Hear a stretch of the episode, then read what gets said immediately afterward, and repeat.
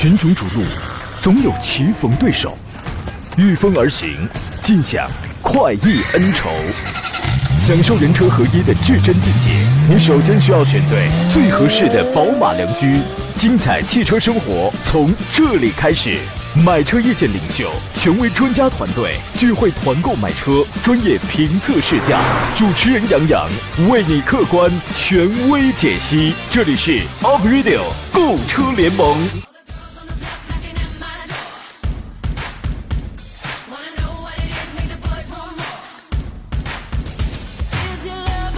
来啦，诸位，欢迎在星期二的上午时间如约收听山龙交广开拔启航的 Aprilio 购车联盟。我开始为你直播了，我是杨洋，出差归来，我在济南重新问候全省的亲人朋友。回来之后，我发现天气清冷了许多，颇有一些秋天的味道了。各位注意增添衣物，让你们平时多吃饭，肉多了就扛冻，你们就是不听。现在冷了吧？我今天差点还打过场，你知道吗？但是我担心呢。你说我要是这个装备，我走在路上，路人纷纷侧目，我估摸着他们就会琢磨说，这小子要么是家庭条件有限有问题，要么就是脑子瓦塌了，你知道吗？各位，时节变换，注意保暖。今天的十一到十二点这一个小时，我们专业研究解答一下选车买车的问题。选什么车，买什么车，买谁？欢迎跟我们交流。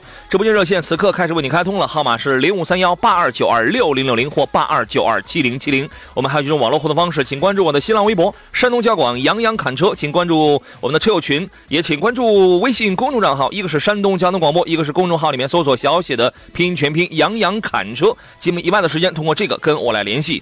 今天做上宾呢是济南银座汽车的田道贤、田文光老师，你好，田老师。呃，大家好，上午好。我能回来见你，我甚感欣慰。嗯，很荣幸你穿大裤衩子跟我见面了。我没有，我今天我没穿啊。嗯，我今天我没穿呢啊。我昨晚上把秋裤找出来了。有那么夸张吗？我熨了熨。哎呀，这个我们车友群里我就看见前天还是昨天有听众在抱怨，说这档节目就一个主持人，嗯，还经常出差，嗯，那意思还能不能让人听，你知道吗？哎，确实是啊，你。其实大家对你都很喜爱的，真的吗？你这个出差有点多，真的吗？你要一个月控制在二十九天出差，你怎么得来上一天？那台长你还发工资吗？你要是发工资，呢发工资我也不去，因为什么？有人觉得出差，哎呀，你又去这儿又去那儿，是不是特别开心？我告诉你，全在路上折腾。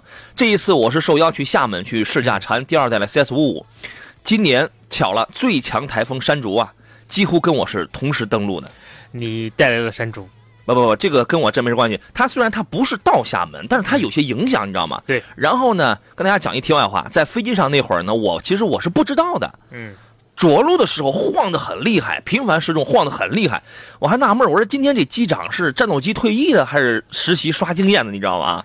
落地之后才知道是有台风。按理说，台风对于你这个体重的人来说没有影响的。哎，那得两百斤以上的。风点你在风点的位置上跟他站着，一律不。绝对不倒，那我我岿然不动。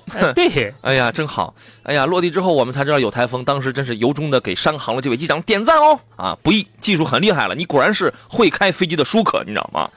这档节目险些损失一位优秀的节目主持人。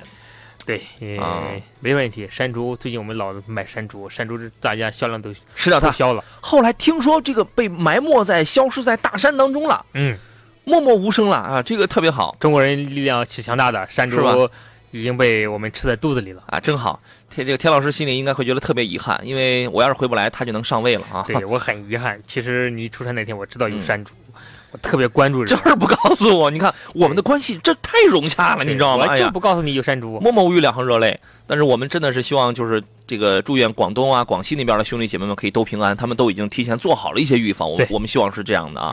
这个由此我们就想到，这个台风天啊，其实用车你得注意点什么？我们简单来提提。出发前你得选好线路，对吧？这个平时呢，这个如果你选的是一条没有高架、没有隧道、全程平坦，也没有什么进水。水淹点的这样的路线，那遇到险情的几率就可以大大就可以降低了。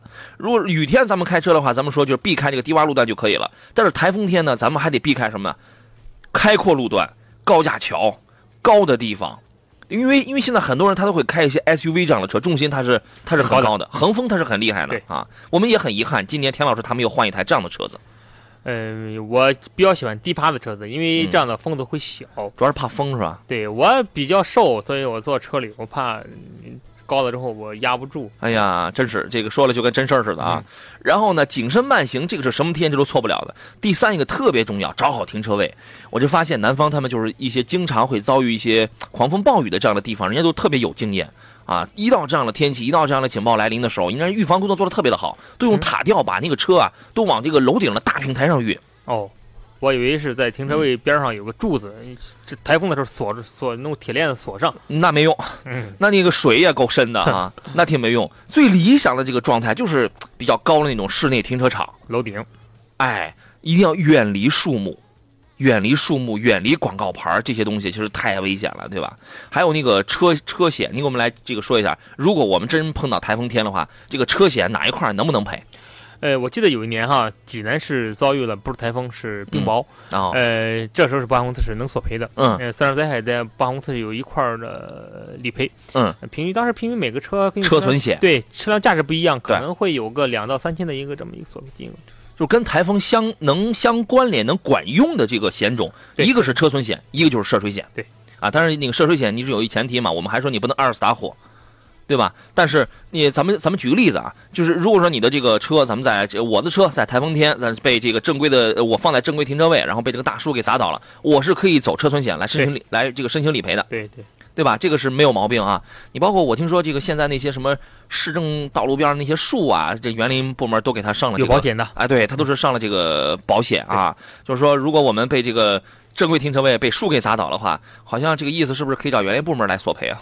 呃，也可以找保险公司索赔，是吧？啊，所以说可能我们遇到这样的几率要低一些，但是呢，提前做好心中有数，这个也是有备无患的啊。昨天晚上的二十四点呢，昨天晚上的二十四点是十七号，十七号的二十四点，听说油价上涨了，呃，你们都加油了吗？有人可能没有用完是吧？还不知道这个好消息啊。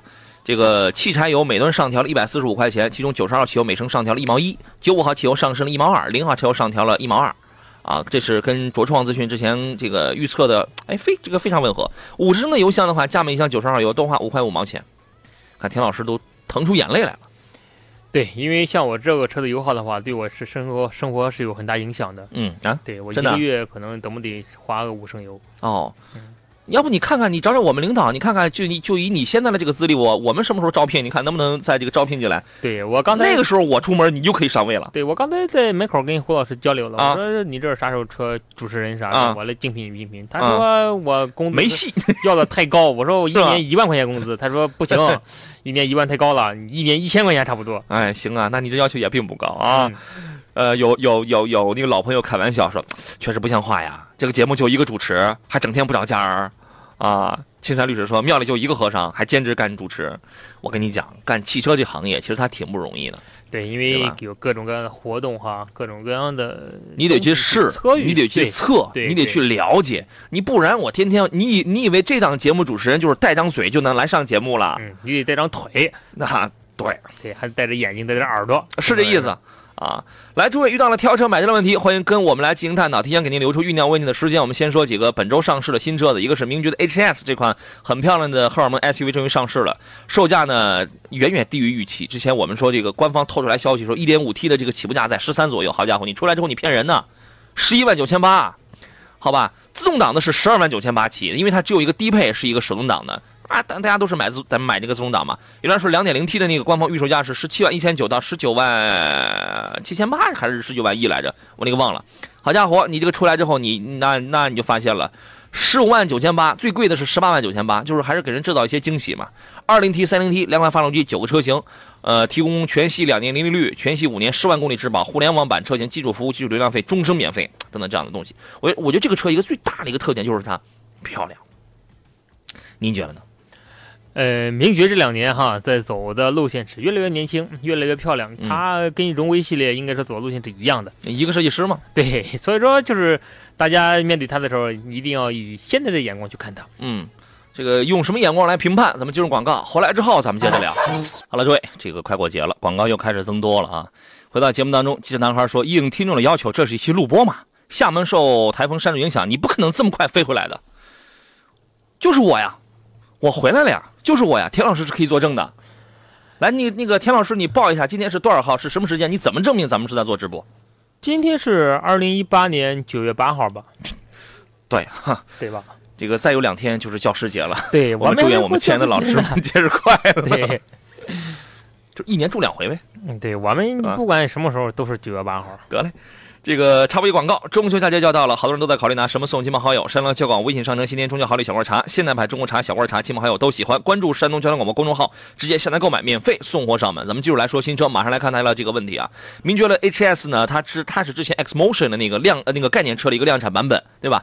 呃，现在价格很便宜。然后呢，整个的这个前脸它那个矩阵式的星星点缀矩阵式那个中网是现在 MG 家里边呃尺寸最大的。最耀眼、最亮的，然后采用的是远激光一体的那个 LED 的这个大灯，然后雾灯槽那个位置装饰也特别漂亮。轮毂，三零 T 车型它是标配十八寸的这个轮毂，然后配的是那个米其林皓月的这个轮胎，所以说它是一款运动型的车子。但是呢，配了这条胎之后，能够有效的增强舒适性跟这个降低噪音。红色的那个卡钳，它那个刹车它用了这红色卡钳的这个处理，让人一看就有一种血脉喷张的那种。运动的这个感，这个这个感觉啊，四米五七的这个车上两两米七二的轴距，相对而言属于紧凑级，但已经够用了。全系标配电动尾门，嗯，对年轻人，对于年轻人而说，我觉得这个是完全是 OK 的啊。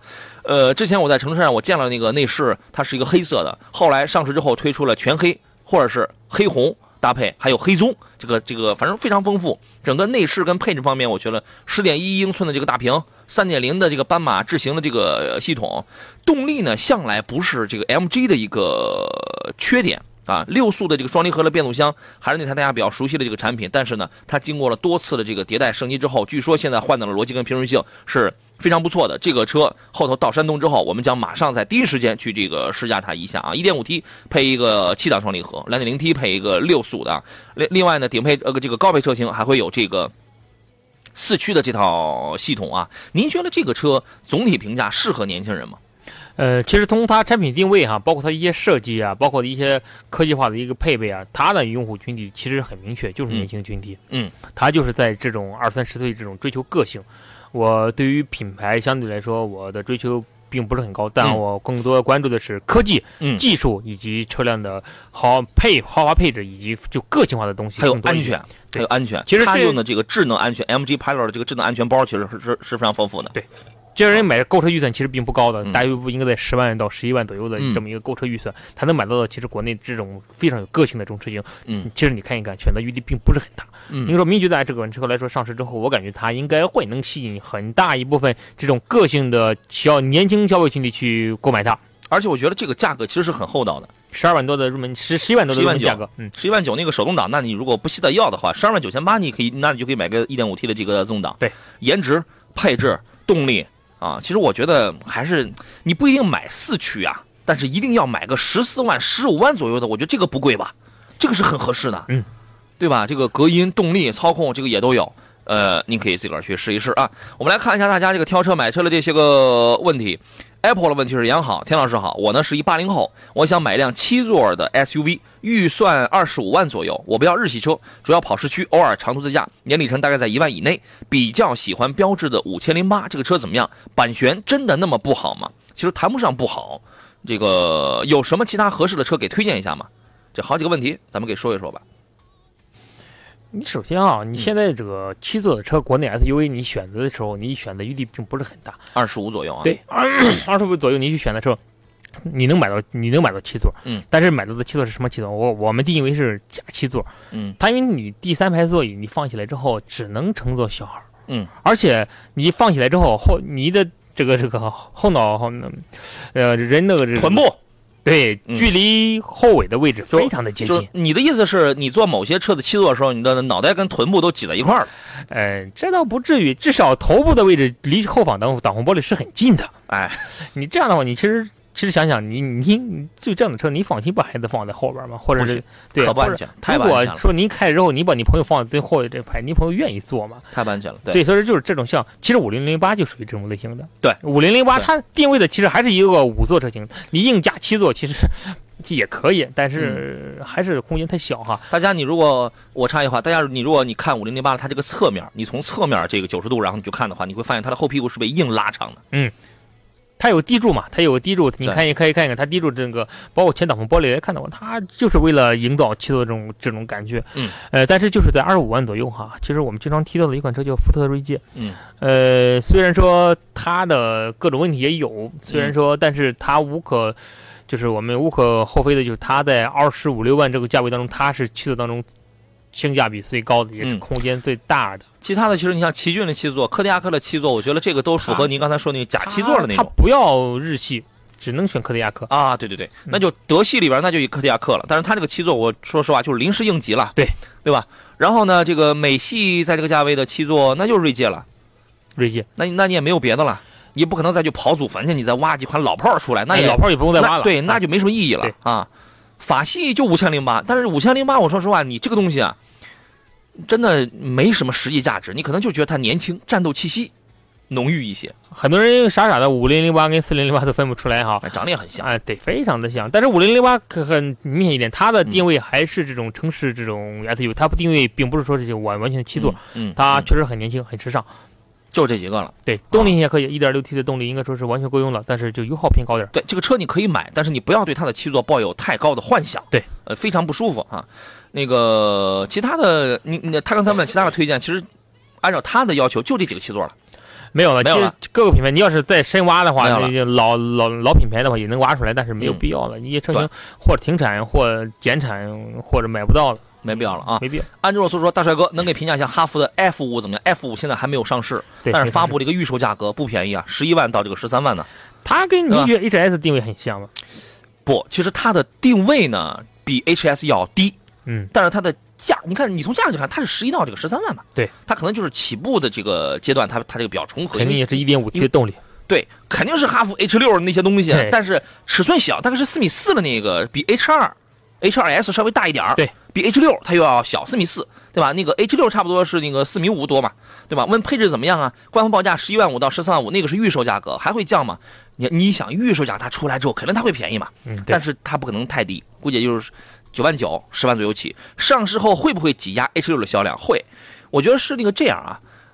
它其实是一款车闯天涯，你知道吗？只是造的更年轻一点。我刚刚去试驾的那款长安的 CS 五五，我觉得它的性价比，包括它的，尤其我看中是它整车的那些主动安全方面的东西，比这个 F 五要丰富很多。我一个真实的这个经历啊，就是 CS 五五它有一个主动刹车嘛。因为它有什么预碰撞、偏道预警，因为 CS 五五第二代它能实现 L 二级别的自动驾驶，你知道吗？嗯，会自己识别路线，会自己打点方向，但是它又是十五秒，你的手不能离开这个太久。如果十五秒你离开方向盘，它就会报警嘛。啊，它就带给了我一次主动刹车的经历，啪的一下它就给停住了啊！咱们待会儿广告回来之后，咱们聊一聊这次真实的经历。群雄逐鹿，总有棋逢对手，御风而行，尽享快意恩仇。享受人车合一的至臻境界，你首先需要选对最合适的宝马良驹。精彩汽车生活从这里开始，买车意见领袖，权威专家团队聚会团购买车，专业评测试驾，主持人杨洋为你客观权威解析。这里是 Up Radio 购车联盟。好了，各位，十一点三十四分，欢迎您继续回到我归来之后为您带来的直播节目《Up Radio 购车联盟》，我是杨洋。我确定今天是直播啊，你们为什么以为我今天还回不来呢？该回来了，再不回来就被吹跑了啊！这个剩下半个小时，我们依旧解答一下选车、买车的专业问题。实在考虑不清楚该买什么样的车，或者看了几个车之后，您想从专业人士的这个意见当中来探来探知点什么内情，哪一个车是更 OK、更适合你的？欢迎跟我们来交流。直播间热线是零五三幺八二九二六零六零八二九二七零七零啊。另外，您还可以给我发微信、发微博、发 QQ，我全部在线。微信公众账号，您可以编辑文字问题发送到山东交通广播的公众号，或者是到杨洋侃车的微信公众号啊。这个今天做场宾呢是来自济南银座平安汽车的田道贤、田光光老师。你好，田老师。大家中午好。我刚才我说我有一故事。对，您说五五的一个故事。对我去试驾新一代这个五五的时候，这个因为它有很多的这个功能，它叫 iACC 这么一个智能包。这个因为现在大家都在整合一个包，你知道吗？ACC 大家知道啊，这个 CS 五五的这个 ACC，我不不，这个之前什么逸动啊二代。XT 的二代，他们的 ACC 长安的这个 ACC 都是零到一百五十公里的这个全领域的这么一个自适应巡航，嗯，就是你走我也走，你停我也停，你再走我还走，它是这么一个很方便的这么一个状态。什么叫 iACC？它整合了很多的功能，里边有偏道预警，然后有那个盲区监测，有右侧的一个影像，就是右右右侧盲区的一个一个一个影像，有主动刹车。然后呢，还有一个就是那个功能叫什么名字？我那个具体学名我忘了啊。就是一个方向盘，它一个，因为我说它二 L 二级别的自动驾驶，就是它会识别那个道路线之后，方向盘自动给你打方向。功能我忘了啊，但是这个功能呢，它是集合了预碰撞、盲区监测。主动刹车整合在一块儿，但是它又不允许你的手离完全离开方向。你如果离开十五秒，它就会会你报警。我呢，我是我说实话，我开车我反应挺快，但是我的刹车呢，我不喜欢刹的那么早，嗯，对吧？我差不多我到了跟前，我能刹得住。然后呢，我在厦门我在试驾的时候，他就有一个判断，咔，然后他就自己他给我停了。实际上离了有那样三四米，嗯，也是很安全的啊。然后呢，这个我们归队的时候，我前头有有有一台社会车辆，呃，我们是绿灯，我们是那个直行绿灯。右侧横着突然出来一个闯红灯的，那个前边那个车是一辆 Jeep 的这个自由客，它很显然它是不具备那样的功能嘛。横着出来是一辆昂科威，咣的一下，这个就给堵，这个就给怼上了。如果它有主动刹车功能的话，这一条恐怕它就能具备了，它就能避免了，对吧？一路有你说杨呃刚那个刚好一路有你这位网友他问了这个 CS 五五的事儿，他说你好，给讲解一下试驾的长安 CS 五五怎么样？现在值得入手吗？和老款比，谁的性价比更高一些？我强烈建议一定要买新款，哪怕新款没有优惠也要买新款，因为变化太大了。新款是八万四千九到十一万十一万几，十一万四还是十一万三？顶配那才十一万多嘛，啊，所以我觉得你一定要买要买新款。田老师觉得呢？呃，当新老款交替的时候啊，大家选择新款的时候，你要看它新老款的变化。哎，有些车型它只是一些简单的，你比如说我前脸变了，或中网变了，或者一些小的改款，轮胎型号有个有所变，那就无所谓了。对，这种就无所谓，你可以选择完全就选择老款的，因为老款可能性价比更高一点。嗯。但如果像这种大的换代啊，包括包括一些动力的调教啊、变更啊、内饰的变化，包括一些。电子化配置的一些变化，安全配置变化，这时候你要选择新款，因为虽然说你现在花钱多了，但是这个车你当你未来在使用的时候，它带给你的价值也多，或者是当你在过了几年之后，你想换车的时候，新款的带给你的价值也会更高，它更安全，它更舒适了。对，二代呢，确实从颜值、从内饰方面它有很大的变化，但是你如果觉得这些都无都这个无所谓，我反正漂不漂亮跟我没什么关系的话，二代还有很多实质的有一些变化，你这个比如说液液晶。呃，你它分燃油版跟蓝动版，蓝动版呢，它就一款车，大概是十一万六，嗯，它就一款车。蓝动版它比较朴素，它就是加了一个四十八伏的一个轻混系统，这个呢加速更顺畅，呃，更省油，差不多比燃油版百公里得得省一升多，嗯，啊，因为这两个我全开过，但是呢，说实话，蓝动版啊，内饰啊什么挺朴素的，还是那个这个普通的那个液晶仪表，嗯，燃动版也没有什么小爱你好这样现在的语音控制它是没有的，但燃油版有啊。嗯，燃油版有，我觉得这些东西它是舒适的一种代表，对吧？然后呢，液晶仪表这个也很好。然后我觉得从动力上，它依然是那台 1.5T 的这个150多马力的，然后配一个爱信的 6AT。刚才不是有人问那个那个长城嘛？长城 1.5T 也是一百五十马力，但它用干式双离合呀。我觉得为什么像长安这样自主品牌，它坚持要用爱信？爱信变速箱的成本比那干式双离合的要高得多。它为什么要一直要买这个爱信的变速箱拿来用呢？您觉得呢？呃，爱信的变速箱相对来说，你虽然说没有 DSG 的省油哈，但是它相对来说它的稳定性是是最高的，它不出毛病。对，它稳定性油耗差不了零点一、零点二这样的，它不出毛病。所以说，在这种稳定性更高的情况之下，大家会如果一直坚持用成本更高的爱信的话，确实是能体现出一个车商他对于这种用户的这种责任心还是还还是蛮强的。我觉得最近出的有那么几个自主品牌，从售价上来看，真的我觉得挺厚道的。呃，但是现在哈，大家，我上次跟我朋友聊起来的时候，说现在国内车型车市非常的繁荣啊，很多车型车型很漂亮，而且也很安全啊，做的质量也非常不错。但是大家现在有没有发现一点啊，就是很共性的一点，大家通，当你你在用一点五 T 的时候，慢慢的发现整个中国的车市都在用一点五 T。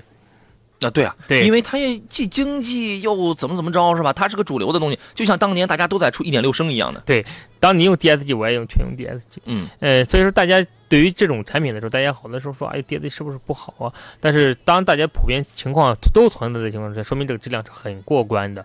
所以说没有没必要纠结于到底是不是。会有各种问题，分品牌可能会有啊，对，可能会有，但是问题并不不是很大。确实，这得这个要要对，这个是要分品牌了。对，所以我觉得 CS 五五这款车出来之后呢，你可以不用买的太贵，因为什么呢？你要是买的太贵的话，你比如说它顶配十三万多，你要是买那个钱呢，你要考虑一下。虽然它的配置跟功能特别好，但是我是不是我可以买一台七五了？哎，对，其实 CS 五五它的正规的，它这种比较好的价格还是在八万到八九万之间的这么一个价位，哪怕十万也行。对，十万块钱也可以，但是你要上了十三万的话，确实是你选择余地就会更大了。对。这个车真的二代真的是非常不错，它这个提升还是还是非常大的。我特别喜欢它这个 i A C C 的这个这个包，因为很多我们我们知道很多这个车，大家说哎呀，现在也都有这些个功能。但是如果说一台十万的车把这些功能全部整合在一起的话，你就会觉得这个很便宜。我们平时我们见到的那些车能把它整合在一起的这样的车，第一是少，第二价格它是贵。啊，这个您自个儿去看吧。吃饭从来不买票，说杨好，田老师好。凯迪拉克的 XT 四的次低配怎么样？跟那个点评下这个车，次低配是多少钱？是二十六万多吗？这个车是二十五万多起的那个是吧？对，二十五万多的啊，二十五万六千八还是几嘞？差不多，对。呃，叉 T 四刚上市哈，刚上市时间不长。叉 T 四它上市的时候，其实从售价来看的话，其实做的还是蛮厚的。二点零 T 的机器，其实呃定价在二十五万左右，在同城的竞争对手当中，它的还是优势还是还是有还是还是有的。它是一个合理的这么一个对合理的价位的价位。但是你想到哈，它的竞争对手包括 Q 三啊，嗯，包括呃 Q 三都快停了吧？没有，Q 三现在依然在有。Q 哎，Q 三我一直我就觉得现在就别买了，你要么等 Q 二 L。嗯，Q 三马上会有新款吗？Q 三暂时没有，但是会有它的兄弟 Q 二 L 的上市。Q 二 L 入门级价格会更低，嗯，二十二万多的入门价格。还有呢，呃，叉 T 四是在。它的竞品当中，我看过这款车哈，它是它的尺寸是最大的，嗯，它尺寸是尺寸是最大，而且动力性相对来说是比较好的，嗯，但是有一点啊，凯迪拉克的车型往往降价的空间是比较大，呃，如果它现在在刚上市的时候，这个时候你去入手的话，可能过段时间之后您会二十一。会有落差，对，所以说建议啊，如果真想选择这款车，呃，可以稍微等等，等上几个月，可能会有惊喜带给你哦。对，短期之内你掉到二十以里，这个不这个不太可能，不现实，因为因为二十五起的这个价格，它是个合理的价格，对。它没有说太便宜，但是它真不贵，不贵，它是个合理的价格。对，但是掉着掉着掉到二十一，就是短期之内掉到二十一，掉到二十二，这个很，这个是太有可能的，对吧？到到二十一万是很有可能的，因为你的竞品价格基本上也就在那儿，是吧？是这意思。C R E 说：“杨老师好，宝骏五三零的手动一点五 T 和长安 CS 五五的手动一点五 T 同样价格，我该怎么来选？这个就看你看看你是要空间还是要什么别的东西了。嗯，五六零现在已经不大卖了。”基本已经五零零差不多停产了嘛，现在要买一定要买五三零，五三零比 CS 五五的空间要大很要大，因为它是四米六五的这个车长，五五是四米五的这个车长，所以说内部的空间一定是五三零它要更大一些。呃，但是呢，CS 五五的后悬架它是多连杆的独立后悬架，五三零的你如果买的是一个手动一个手动挡的话，它是扭力梁的一个非独立后悬架，整体的操控跟舒适肯定是五五它要更高一些。呃，五三零的配置做的要好一些，因为即便是手动挡的五三零。它可能也要有这个天窗啊，也要有这样的一一些个东西，所以看你图点什么吧，对吧？你要是图点操控跟这个舒适的话，那你就奔着五五去就好。对，五五的轴距是两米六五，但是我在坐后排的时候，我大概我的腿距离，因为车我开完了之后，我我就上后排去，啊，然后我大概距离前面两个拳头差不多。你说这种这种体儿的这种空间应该是可以。对，如果像像你这这种像。接近三百重体三百斤体重的人，如果坐在后排还有两个拳头的距离的话，那说明这个空间是很大的。我们还是有很多听众不认识我，没见过我的，他们会当真的啊。对，其实杨老师你也今年减肥了，也就是二二百二百五六十斤，他们会认识我的，你知道吗？他们会认识我的啊。呃，插播一广告，中秋佳节就要到了，在外打拼多年的游子也该收拾行囊回家团圆了。给父母带点什么呢？山东交广微信商城给您准备了中秋好礼小罐茶，关注山东交通广播公众号，直接下单购买，免费送货上门。呃，继续来看问题啊，这是江波的问题。老师你好，请问一下，红旗的 H 五怎么样？值得入手吗？我准备买来跑滴滴。我问一下这个田老师啊，这跑滴滴需要满足什么条件？可能对于车型的价格是有要求哈。你比如说像快车啊，你必须满足像 B 级车啊，价位在十五万以上，或者是这么这么一个一个一个一个一个要求。但是我也我也不是很熟悉哈，因为我也没跑过。啊，你没跑过啊？嗯，我没跑过。哦，行，我车不行啊，我车两个轮的不符合要求。FM 一零一点一，山东交通广播，Up Radio。好了，还有九分钟啊，咱们抓紧时间。田老师，你得赔我精神损失费。我们真有朋友给我发微信，Power 说杨洋两百六十斤，我要看照片啊。没事啊，我一会儿我在杨洋粉丝群里，我一会儿拍一张发给大家啊，赔我精神损失费。我什么时候我就两百六十斤了？也就两百五吧，内称就到两百六。我们先来听听热线上朋友的问题，来听到的是呃孟先生啊，他的买车提问啊，你好。你好，孟先生。我我想买一款那个自动舒适型的那个高尔夫，嗯，那个一点六自然吸气的，嗯，啊，你给我点评一下这个车怎么样，行吗？值得入手吧？是您开还是谁开？啊，对，俺对象开。啊，女士开是吧？对对对，她自己开啊。就他就他自己用这台车是吧？对对对。啊，田老师觉得呢？先说一下高尔夫这款车哈，估计你选高尔夫，你肯定了解高尔夫的历史。高尔夫车是一款很有历史的一款车，两百六十斤。哎，对，先不说它多少斤吧，至少两百六十斤的人坐进坐到里面去，空间是够用了。嗯，世界名车，在国内来说是经历了也是第七代产品了。嗯，呃，车呢稳定性非常的好，它是主打的应该是城市这种小资风格的这种这么一种车型。嗯，呃，车型是故障率比较低，车型开着也比较舒服，但是一点六的车型相对来说它的动力是稍微弱一点的。但是夫人开嘛，所以我为什么我我我问谁开，其实就这目的。但如果是女同志开，对于动力要求不是很高。对，但是一点六的是足够够用了，而且这款车相对来说比较经济，比较省油，故障率比较低。嗯，所以说女同志开车的话，高尔夫一点六的是，我感觉现在在这个车市情况之下，它是比较比较不错的，至少稳定性是非常好的。对，女士开动力。但如果是男同志开，呃，对动力要求高点就别选一点六的，选一点四 T 的。这个车可以买，我们关注一下售后。一点四 T 的高尔夫保养费用其实是挺高的，有的时候这个常规保养都能上到一千。一点六的高尔夫怎么样？一点六的给你再差二百块钱吧，差差二百。主要因为它主要差在机油上了嘛，机油上一个是高品质的，一个稍微稍微那个低版本的，一个一个油油上就几百块钱差。那如果说是跑不多的话，反正你就算算你的养护费用，它七千五百公里保养一回，那大概是多少钱？一次的话，哈，如果是对，如果是三星全换的话，七八百块钱。嗯，但是并不代表你每次都换。嗯，那就这样喽。哎，你你好像它这个震动档的，就是它这个对是，它顿挫感也也这个有对能感觉出来了吧？一点六的高尔夫，它用的是六 AT，对，这个要好，这个要好很多。一点六的它用的不是双离合，对，它变速箱不一样。哦，合资的品牌就是说还有可以给他，呃，这个能匹配的，呃，还有还能推荐出两款来了不？有，女士开是吧？啊，对对。田老师，呃，第一款哈，马自达的昂克赛拉，嗯，呃，那个保养费高，那个。昂克赛拉的保养费，你说高吗？这不如不如高尔夫贵啊？不高，昂克赛拉的保养费用并不不如高尔夫贵啊。你一年预计能跑多少？啊，对。他也就是个几千公里，跑不了一万公里。那就保养两回，那你还在乎啥保养费用是吧？呃，一年一千五百块钱够了。保养费用，对，您跑的太少了，一年也保养一回半，最多两回。以为您一年跑六万呢，你知道吗？昂克赛拉这个 这个算一个，还有吗？包括卡罗拉也可以啊。你想要两厢的还是想要什么样的车？两厢吗？是个大两厢。想想要大两厢，老骐达也可以。我们现在说个老，其实就是人家也人家叫新骐达，但是这个车反正技术品牌老了，哎，对，它历史老，但是这个车实用性挺好。那个车队也能开得多哈。呃，这么说吧哈，昂克赛拉跟其他的产品稳定性跟高尔夫是基本是一样的，稳定性都是非常高，而而在市场当中也是老品牌了，呃，售后服务也比较完善，嗯，综合下来之后，你同事开这样的车还是不错的。嗯嗯。哦，行行行，这。像这三款就是呃排一二三就是喂，那不排，你你讲，嗯，哦，你给我推荐这三款要是排一二三，那一是几二是几对的？